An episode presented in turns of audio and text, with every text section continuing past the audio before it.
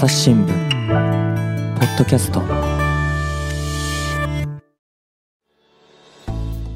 皆さんこんにちは。朝日新聞の水野あです。今日は沖縄戦と漫画というのをテーマにお送りします。今日一緒にお送りするのは音声チームの安田恵子です。よろしくお願いします。え今回ですね、あの沖縄戦をこう劇画という形で漫画で描き続けている劇画家の新里健信さんをぜひ紹介したいなと思っておりまして、ゲストをお招きしております。新里さんと長年ご取材とかね関係が深いえっ、と宮本誠二さんをお招きいたしました。宮本さんよろしくお願いします。はい、こんにちは。よろしくお願いします。宮本です。宮本さん簡単に自己紹介お願いしてもよろしいですか？はい。えっと、現在は立教大学の大学院の特任教授でメディアと、それからデジタルアーカイブ、あの、インターネットコンテンツをアーカイブして広く活用するという、えー、研究をしてます。それからもう一つは日本ファクトチェックセンターということで、はい、今いろいろ問題になっているデマとか、えー、分断的な言説について取材をしてファクトチェックすると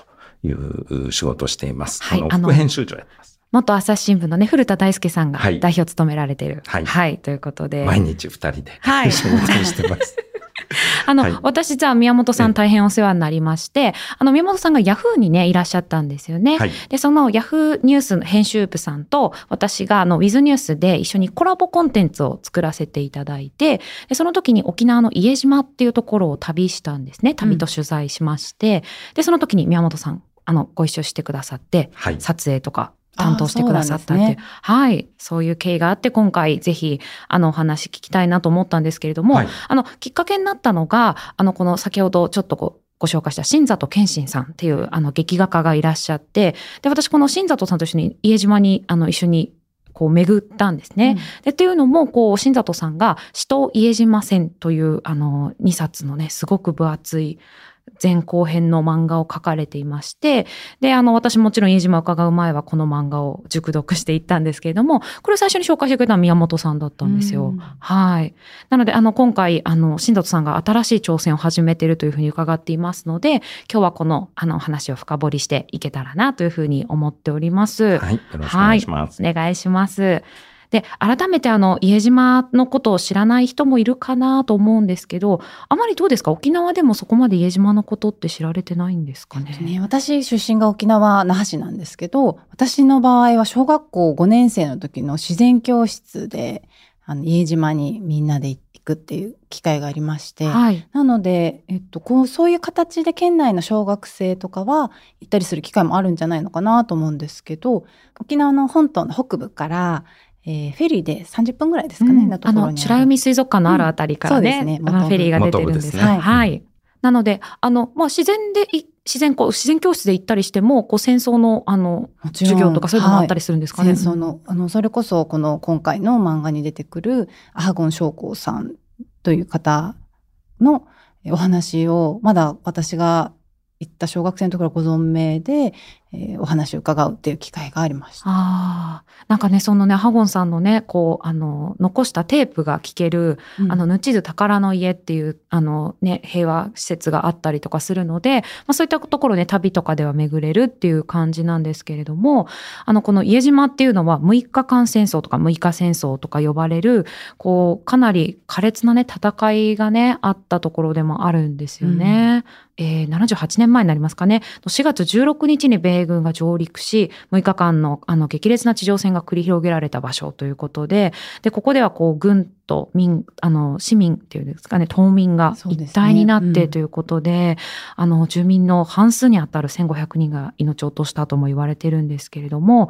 あの、この、まあ、戦いがなかなか知られていないってことで、この劇画家の新里健信さんが、死闘家島戦っていうのを書かれたっていうことなんですよね。そうですね。うん、さっきあの、安田さんおっしゃってましたけども、沖縄の人って意外に、あの、本島に住んでる人は離島に行かなかったり、うん、そうなんですよね。するんですけど、家島あの、聞いてる方で、あの、美ら海水族館に行った方は、行くときに、ちょっと美ら海水族館の高いところから海の方を見ると、ポコッとこう飛び出した。はい。とんがりの。ね、とんがった山が、はい、あれが家島なんです。そんで30分で行けるんですよね。うん、あの、それと、あの、沖縄戦はね、あの、よく県民の4人に1人が亡くなったと。はい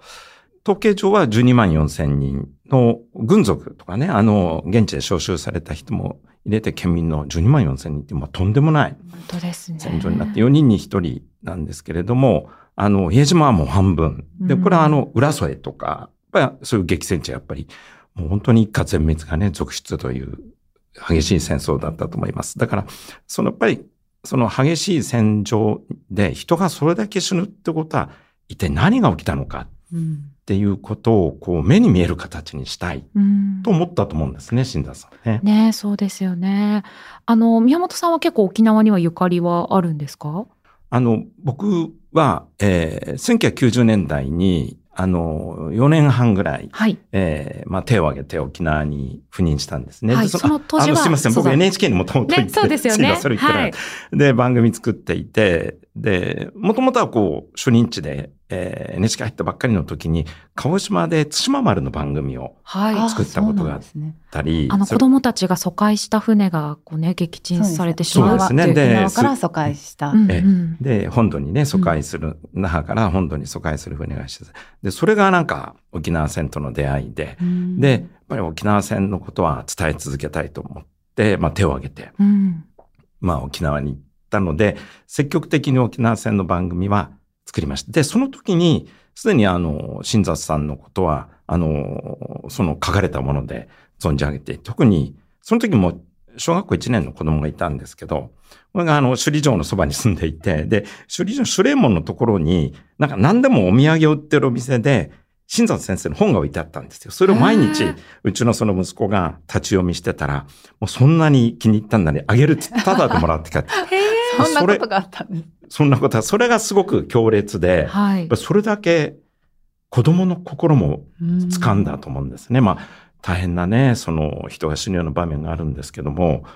それだけ印象が強かったらしいですね。そうですよね。なのでこういったこう重いテーマの作品って本当にね読むのもちょっとエネルギーがいったりなかなかねこう手が伸びなかったりするかもしれないんですけれども本当なんかぜひ皆さんに手に取ってほしいなと思うんですがあの新里健信さんはあの姫入学徒隊を描いた水筒っていうのがこう一番あの有名というか多くの方が手にしていたりあの図書館にあるっていうあと私友人に聞いたらそういった人もいたりしてこの水筒とか安田さん結構読まれたって言ってましたね。私が新里さんの本を初めて手にしたのはまさに水筒で、小学校6年生の時だったと思うんですけど、クラスで誰かが学校の図書館から借りてきて読んでたのを横から見せてもらって、でもそれこそ宮本さんのお子さんみたいにもうその世界にこう入り込んでしまうような、中身なんですね。それで、あの、私もその友達の次に借りて、上下巻に分かれてる結構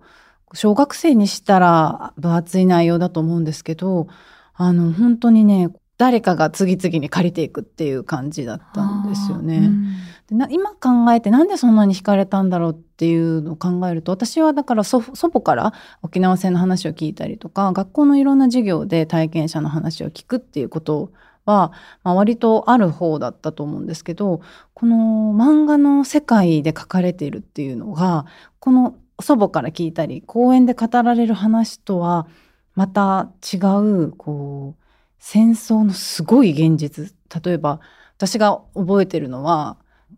豪の中で泣いてる子供を静かにさせろって言われたお母さんが子供を自分で手にかけるんだけどその後ね気が狂って笑いながら外に出るみたいな場面があるんですよ。でもなんかこういうのってこう想像じゃとてもできない。誰かがこれを見てる場面じゃないと頭の中ではきっと分かんないだろうなっていう現実がすごくこう次々に描かれているっていう。なんか見てきたように描いてるっていうことなんですね、うん、そこにすごい没入しちゃうっていうのがあって、ものすごく印象に残って結構私何回もね水筒借りて読んだ。ああ、そうなんですね。なんか本当にお子さんの気持ちがあのね宮本さんのお子さんの気持ちが分かる。本当に何度も手にしちゃうっていう感じの本でした。なんかそう考えるとすごいあの裸足の弦みたいな、こう裸足の弦の沖縄版というか、なんかそういうふうにイメージしてもらえるとあなんかどんなタッチなのかなとか、なんかどんなことが描かれてるのかなっていうのはすごく分かりやすいのかなと思うんですけど私はあの初めて知ったのは今回のこの家島の取材の時に初めて知ってでこの「死闘家島戦」を読んだんですけれどももう本当に読んでてちょっと辛くなるというかで、まあ、あの冒頭のあたりはこうあの軍に協力して一緒に飛行場を作ったりして島民がどんどん軍と一体化していくみたいな様子から描かれているので、でねうん、なんでこうすぐ投稿できなかったんだとかこうあの島民の心の揺らぎみたいなところもなんかこう手に取るように感じてしまうというかもうなんか二度とこんなことしちゃいけないなと思いながら読むけど漫画なので、うん、すっとこう事実関係がすごく分かりやすく入ってくるんですよ。なので、こう、家島のこといろいろ調べて本も読みましたし、様々調べたんですけど、一番頭の中が整理されたのがこの新里さんの本でしたね。うん、いや、もう本当おっしゃる通りで。さっきね、その沖縄戦ってこんだけの人が死んだってことは、あの、もう、あらゆることが起きたと思うんですね。集団自死もそうですし、この家島のように、あの、竹槍持って女性が赤ちゃんをおぶってまで、うん、あの、アメリカ軍憎しっていうそういう気持ちになって突っ込んで、もういろんな事象があるんですけれども、なかなかもう話を聞いても追いつかないですよね、テキストとか。そね、それがあの、新田さんは、まあ、あの、可視化してくれてるっていうか、しかも、それはあの、本人が徹底的にね、そのご自身が長野出身ということもあって、現地に行って、で、話も聞いて、で、その上で、あの、再現する。その作業によって私たちが、その沖縄戦のことをよりこう、詳密に、詳細に知ることができる。だなと。それからユーモアもあるんです。裸足のゲームもそうですけどね。そうですね。先生のもの、ユーモアもあって、それもあって引き込まれるっていうね。うん、何気ない、あの、戦場になる前ところね、すごく笑いもあったりするし。そう、なんかだから島民たちの冗談とか、あとこう、あの、島クトゥバもちょっと出てきたりして、だから秋雨よとか私、あ、こういう時に使うんだなとか、こう漫画の中で知れるみたいなのもすごくいいんですけれども、だからこそ、すごく感情移入していった島民たちが、本当にどんどん、あの、アメリカ軍と戦って亡くなっていくみたいな描写も、本当に胸が潰れるような思いがしますし、で、やっぱりこの家島の取材の時に、まあ、新里さんに、まあ、どういう思いで漫画を描き始めたんですかっていうのはちょっと取材させていただいたんですけれども、あの、那覇に生まれたんですね、新里さんは。で、お生まれになったのが終戦の翌年っていうことで、もうなんか周りに、あの、薬莢とか、その、たくさん、こう、ガスマスクが落ちたりとか、うん、で、あの、壁は、あの、弾痕の跡だらけだったりとかして、本当なんか戦争の匂いがまだ色濃く残ってたっていうのはすごいお話になっていてであのあちこちにその戦争の残骸だらけだったので興味を持つのは自然なことでしたっていうふうにお話になっていて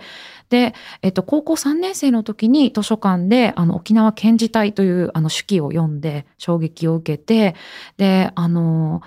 まあ、この同世代ですよね。自分があの検事隊だった時高校3年生なので、うん、自分が動員されたら、まあ、どう思うだろうということで同世代が命を落としたむごい戦争を劇画で残したいっていうふうに感じるようになってでこの時にスポットライトのように漫画家になる道が見えたというふうにおっしゃってましたね。でそれでちょうど今年が50年なんですねあの書き始め書き始めてから50年。うん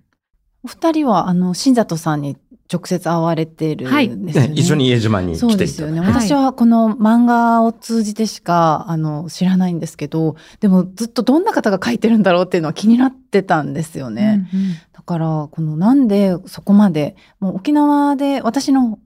父とか母も沖縄で生まれ育ってるんですけど、そこまでね、沖縄戦に対する思いって、実は直接父母からは聞いたことないんですね、うん、だから新里さんがどうしてそこまで沖縄戦を残さないとって思ったんだろうっていうのも考えたりしたんですけどね。なんかおっしゃってたことってありました？そうですね。あの多分新里さんの世代はあの育つ過程でもう周りに実際の体験者が、うんうん、あの生々しい記憶を持った人たちがあの、大勢いたと思うんですね。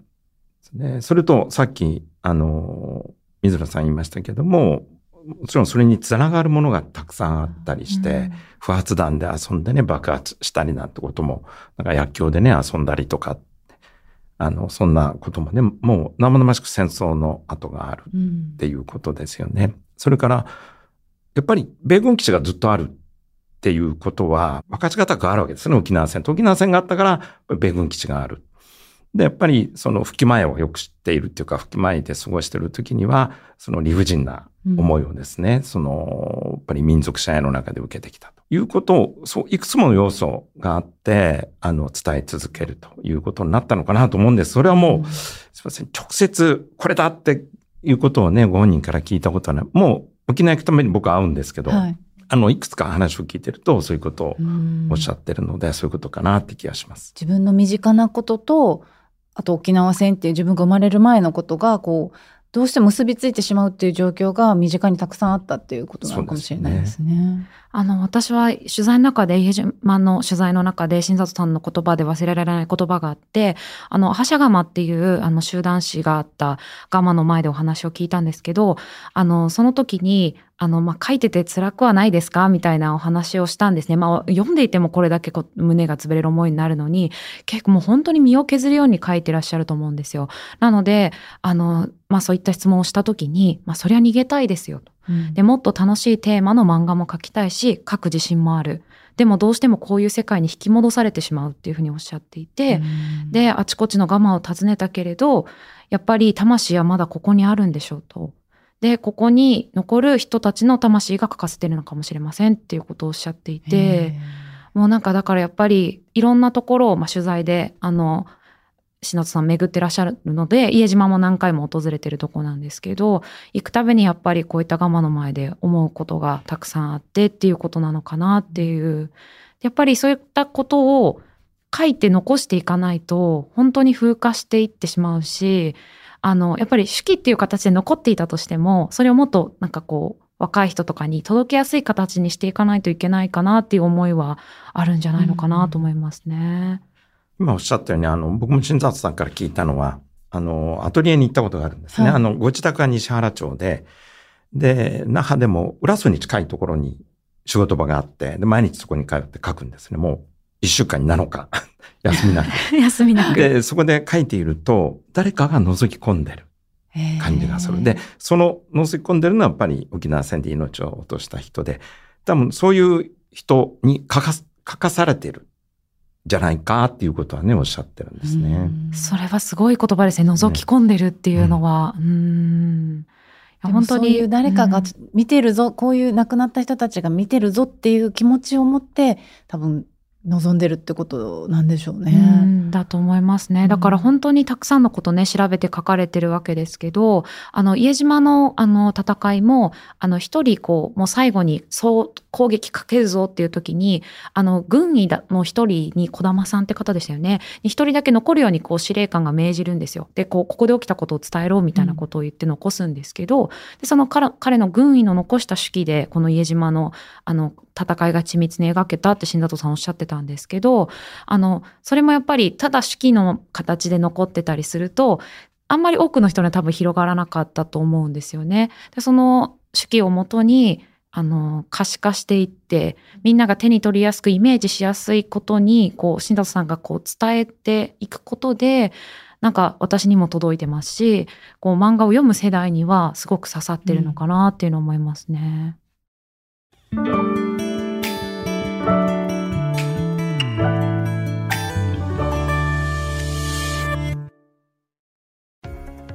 私は朝日新聞歩きき人工音声が伝える速報ニュースのポッドキャストです。通勤中でも、お料理中でも、運動中でも、趣味の作業中でも、何かしながら最新のニュースをフォローできます。あなたの知りたいニュースどこででも。朝日新聞歩きき。たった数分で今日のニュースをまとめ聞き。本当でもこの家島の本は本当にあの元気な時に読まないとみたいな気持ちにもなるんですけど どうでした？安田さん読んでみて。いやだから私ももうテーマもすごく重たいしページ数もまたかなりあると思うんですよね、うん、前編後編合わせて。なんだけど私はこれまた一気に読んでしまってであのさっき水野さんも言ってたみたいにこの時間を追うごとにどういう経過をたどるのかっていうのはもちろん書かれてるんだけどそれだけじゃなくてそこに生きてる人たち一人一人のこう日常が描かれてるんですよ。その住民たちの背景がわかるようなストーリーが盛り込まれててだから例えば友達と一緒にいるとか親のことを考えてるとかいやお金の心配してるとかなんか全然今の私たちと変わらないようななんか普通の暮らしがそこにあったんだなっていうのがこうイメージできるように構成されていてこうだからそういう人たちが私たち今の自分と全然変わらないような暮らししてた人たちがこうどうやって戦争に飲み込まれていくのかとかあのその、まあ、まさにじゃあ総攻撃アメリカ軍に島民もみんなでかけるぞっていう時にどんなこと考えてたんだろうとかなんかそういうことをこう自分で思いを巡らせてしまうような構成がされていてでそれっていうのは本当に例えば新里さんの取材とか、うん、そのあとは今回のこの家島の話だと石原正家さんっていうこの沖縄戦の聞き書きをずっとされてきた方の監修があるみたいなんですけどやっぱりそこに本当にいた人たちの話をもとに書かれてるからこそ、うんすごく力がある話になってんだろうなって改めて今回読んで思いました。ね本当にあのこれが実実際にあったことなんだって思いたくないんですけどそうなんだっていうねこのアンビバレントな気持ちになるんですけども。うん、新達さんあのそれぞれの地域の町や村でね沖縄戦の体験って結構沖縄はみんな残してるんでそれをもうかなり読み込んで、えるんですよね。でそれをもとにあの物語を組み上げると。いうものですから、まあ、突拍子のない話ではなくて、ほとんどが実際に起きたであろうことを再現してるんだと思います。うんこれだから本当に下調べからすごく大変だと思いますし。これは本当に大変だと思う。だってあの知らないとどういう背景を書こうかとか、なんかその当時使ってたものとか、あの、だって服とかもね、今とは違うでしょうし、使ってるほ、あの、持ってる包丁とか、なんかそういったのも今とは違うだろうから、のち、まあ、本当時代交渉が難しいんじゃないかなと思いますよね。それはね、あの、アトリエっていうか仕事場に行ったら、その当時の日本軍の381式歩兵銃のレプリカが置いてあったりとか、軍服があったりとか、あの、そういったものも取り寄せて書いてますね。なるほど。ね、やっぱりその実物を見てっていうことなんですね。そうです。かなり丹念に調べて、で、あの、僕は10年前に新里先生に、あの、僕が原案を書いて、あの、劇画を書いてもらったことがあるんですね。でそれは、あの、NHK の戦争証言アーカイブス NHK 時代に、あの、責任者をしてたんですけども、そこに漫画とその映像、テレビ局でもんですから映像をこう組み合わせたコンテンツを作った時に、その漫画のを書いていただいたんですね。で、それは沖縄戦も含むんですけども、それとは違う、その東京に住んでいる一家の物語なので、その一家の、例えば長男は、あの、南に、南方に行ったり、するんですね。だからそこの戦場も描くのにかなり調べて再現してくださったというふうに聞いてます。ああ、そうなんですね。うん、だから本当にこう、なんか書きたいというより、本当書かされてるという言い方がね、正しいのかなと思うんですけど、あの、この家島の取材の時にお話聞いた時は、本当休みなくね、書かれてるっておっしゃってましたけど、なんか一日一ページが限界っておっしゃってました。うん。やっぱりその調べるのもそうですけど、なんか多分心が持た、持たないというかね。うん、なので、なんかこう、本当込められた1ページなんだなと思い思いながら私は漫画をめくってたっていう感じすごいそのエネルギーは伝わってくるんですよね。伝わってくるんですよ。なんかすごいこうペンの筆致っていうんですかねがすごくこうあの圧があるというかねパワーがこもってるなという感じなんですけれどもなんかこうあの話の弦とかも本当に代表的だと思うんですけどこういうふうにこう戦争のあの経験とか、まあ、歴史をあの違う方法でこう若い世代に伝えていく取り組みっていうのは宮本さんこれどんなふうに思いますか？そうですね。あの戦後78年経ってしまって、うん、でよくね今あの各メディアも戦争体験の風化っていうことはあのどうしたらいいんだ。熱心にね各社特に8月取り組まれてますよね。でその時にあのある程度こう僕らの世代なんかは、やっぱり親が直接体験者なので関心を持ったりしますし、それからやっぱりメディアにいる方はね、意識的にしてますけど、ごく市政の方々っていうのは若くなればなるほど、あの、戦争に関心を持たないっていうよりも、ほとんどこう触れるチャンスがないわけですよね。そこをどう作るのかっていうことで、いろんなことをやり方をしなきゃいけないなと思って、さっき言ったあの、えー、戦争に関する漫画を描いてもらう。うんうん、あの、インターネット上のね。はい。それも一つ、あの、みんなもう、えー、ネットを使ってるから、ネットに漫画を出すばいいだろうと。で、テレビ局がやるんだから、それぞれの、その漫画の中から証言がクリックすると映像で出てくるっていうのを10年前に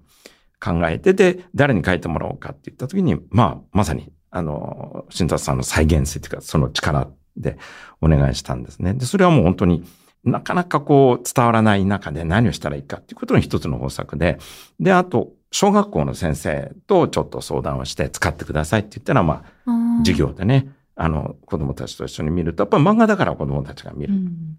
それから、あの、ここも10年ぐらいやってますけれども、その、若い人が、こう、戦争体験者に出会うっていう、あの、そういう、まあ、切り口で番組を作っていくっていうことは NHK 時代の最後の報道もやった。私今、かなりね、放送局は、あの、原爆の話なら TBS なら、あの、綾瀬はるかさんがね、うんうん、出てきて、そういう、あの、自分の関心のある誰かが代わりにこう訪ねていって伝えてくれるけど、そうするとまあ、できれば直接戦争っていうものに、その視聴者なり読者がね、繋がってくれるのかな。うんとは思うんですけども、本当に効果あるかまだ未だにわかんなくて、結局いろんなことを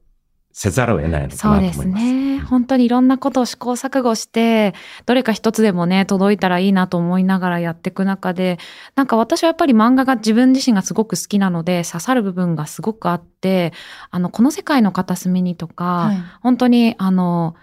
また戦争とか原爆とかが違う視点から捉え直されるというか、あの日常が誰かの本当に私たち同じような日常が奪われるみたいな形で、あれはもう本当心に刺さった漫画だったんですけど、なんかすごく漫画はね、上手というか、なんかうまくそれを伝えてくれるんじゃないかなと思ってるので、なんかね、ウェブにもっと載るといいですよね。私、新里さんの漫画とか電子書籍になんかもう早くしてほしいなと 思うぐらい、本当にそんな感じなんですけれども、あの、新里さんはでもまた新たな挑戦をされるというふうに伺っておりまして、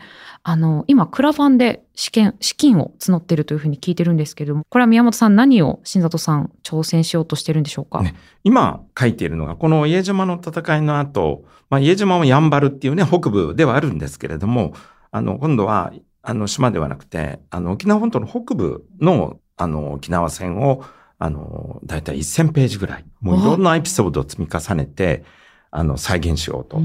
されて、もう何年も書いてるんですね。なんかこう、やっぱり激戦区っていうと南部のイメージが強くて。そうなんですよね。ね、なんかやんばるのあたりって、あの、あんまりこう、私がダークツーリズムで巡る戦績スポットみたいなのもそこまで多くないイメージなんですけど。結構やんばるも多いですね。もちろん、あの、ね、例えば対馬丸に乗った人っていうか、疎開船、対馬丸はじめ疎開船に乗った人が北部から南に移動して船に乗って、で、対馬丸に実際に亡くなった方もいますし、それから南部から北部に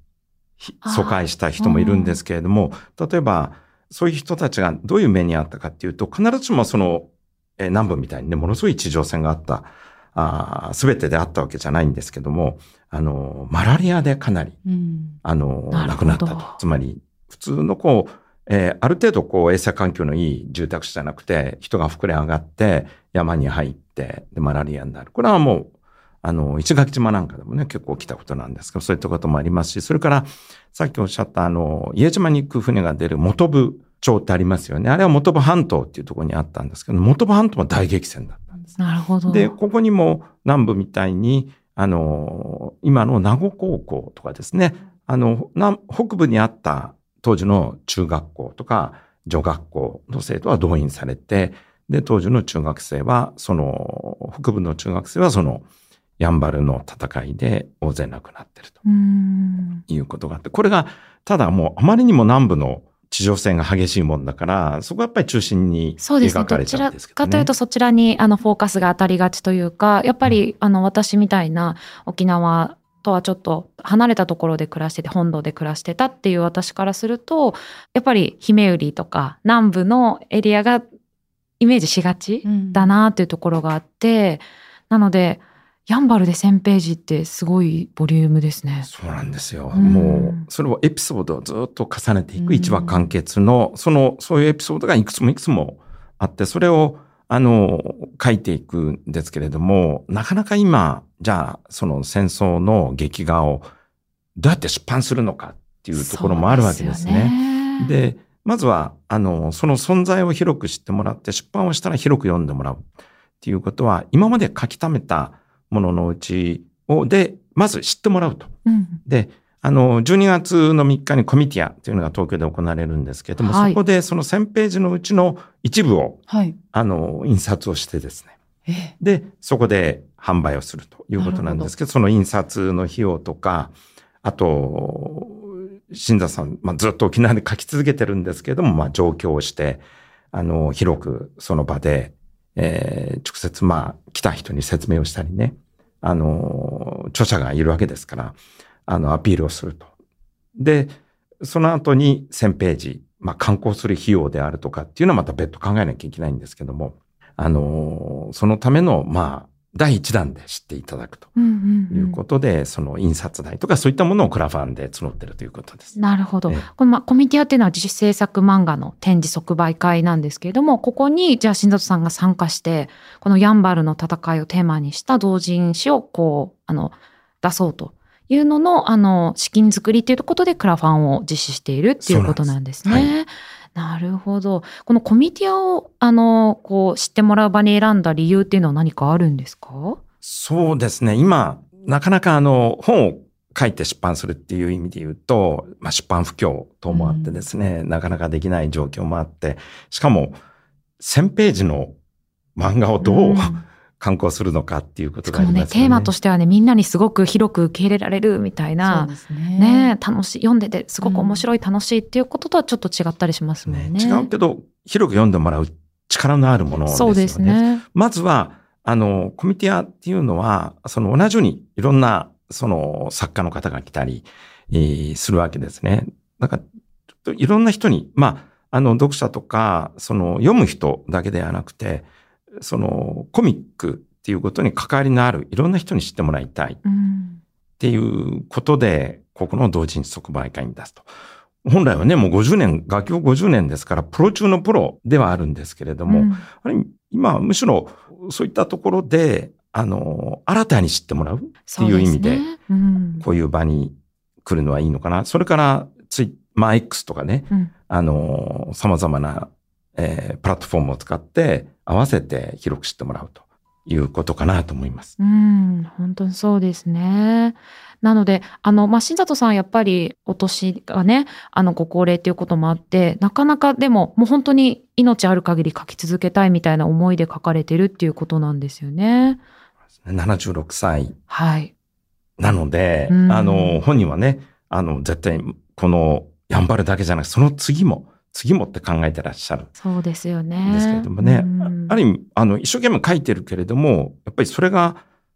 次の作品を生み出すには、売れる必要があると思うんですよね。うん。そうですよ。なんか知ってもらって手に取ってもらったり、読んでもらったりすることで、次にもまたつながっていくっていう、ま、なんかね、つながりができていきますよね。ですよね。うん。なのでなんかぜひ学校のね図書室とかにももっと置い。てほしいですよね。はい、一回、新里さんのこの作品を読むと次もまた別の作品を多分読んでみたいって思ってもらえるんじゃないのかなって私は思うんで、うん、一回手にまず取ってもらうっていうことがいいかな、だから図書館とかにね置いてもらえるといいですよね。うん。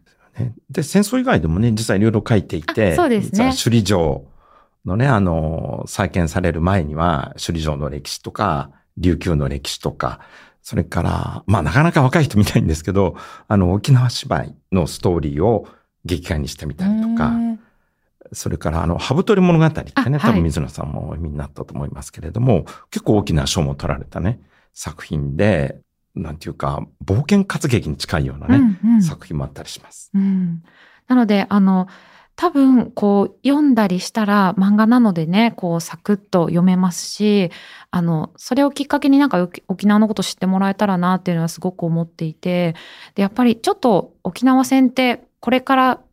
学び直そうとするとちょっと二の足踏んだりって感じませんか？どうですか安田さん？いやだから私の世代は結構祖父母からあの話を聞きましょうっていうのが学校で出たりとかしてたんで割と身近だと思うんですけどさっき宮本さんおっしゃってたみたいに新里さんは終戦の翌年に生まれてて自分にとって戦争っていうのはもう密接なものだった。でも私の父母の時代1952年生まれですけどになると自分の両親から戦争の話って聞いたことはほとんどないっていう世代。でおそらくこのまあ、石原正恵さんに前お話伺った時もおっしゃってたと思うんですけど沖縄戦の経験って長く語られなかった時代っていうのもあって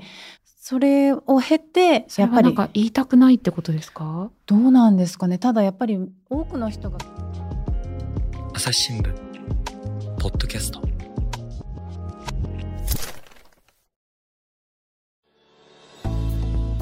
話はまだ続きますが続きは次回はい。ということで、沖縄戦を漫画で描くをテーマに、宮本さんと安田さんと共にお届けしてきました。宮本さん、改めて、あの、クラウドファンディングのお知らせをお願いしてもよろしいでしょうか？はい。えっ、ー、と、現在、あの、募集していて、劇画家新里健信、コミティア146で検索すると、はい、まあ、劇画家新里健信でも出てくると思います。はい。それで、あの、検索をしてですね、ぜひ、いいお願いします。はい、ぜひご支援いただければと。11月の半ばぐらいまでですので。はい、そうですよね。はい、あの11月半ばぐらいにこのクラウドファンディング締め切られてしまうということなので、はい、新里さんのあのコミティア146同人誌即売会の出展に伴う渡航費の応援希望ということで、ぜひあの新里さんの活動をサポートしていただける方はご協力いただけたらと思います。はい、5000円以上だと同人誌もあの差し上げることになりますのでよろしくお願いします。この12月のあのコミティアに行けないという方も、あの同人誌欲しいなという方はここで応援すればばっていうことですね、はい、はい、ありがとうございます。じゃあ安田さんの沖縄をテーマにした記事とか、はい、番組とかでおすすめがあったらぜひ教えてください、はい、あの家島について家島が今どうなってるのかなっていうのが分かる記事を紹介したいと思います。朝日新聞デジタルで2022年去年の3月に配信された記事なんですが見出しが米軍に踏みにじられた島今作戦の拠点矛盾死ぬまで抱えるしかという中身で、えー、家島が今米軍と隣り合わせの生活どんな風にしてるのかどんな気持ちで皆さんが過ごしてるのかっていうのが丹念に描かれてる記事ですのでぜひこちらも合わせて読んでいただきたいと思います。はいこちらの記事にはねあの訓練の様子とかもね流れているので本当にここで暮らしてる方が、まあ、どういう風景を普段ね見ているかってことも伝わるのかなと思いますのでぜひチェックしてみていただけたらと思います。あの家島のこととかねダークツーリズムについて私と安田さんで話してるポッドキャストもあるのでぜひ探して聞いてみていただけたらと思います。では宮本さん安田さんありがとうございました。ありがとうございました。リスナーの皆様、最後まで聞いてくださってありがとうございます。今回の番組の感想をフォームや X のコミュニティ、投稿などでお寄せいただければ嬉しいです。朝日新聞ポッドキャスト、朝日新聞の水野朝がお届けしました。それではまたお会いしましょう。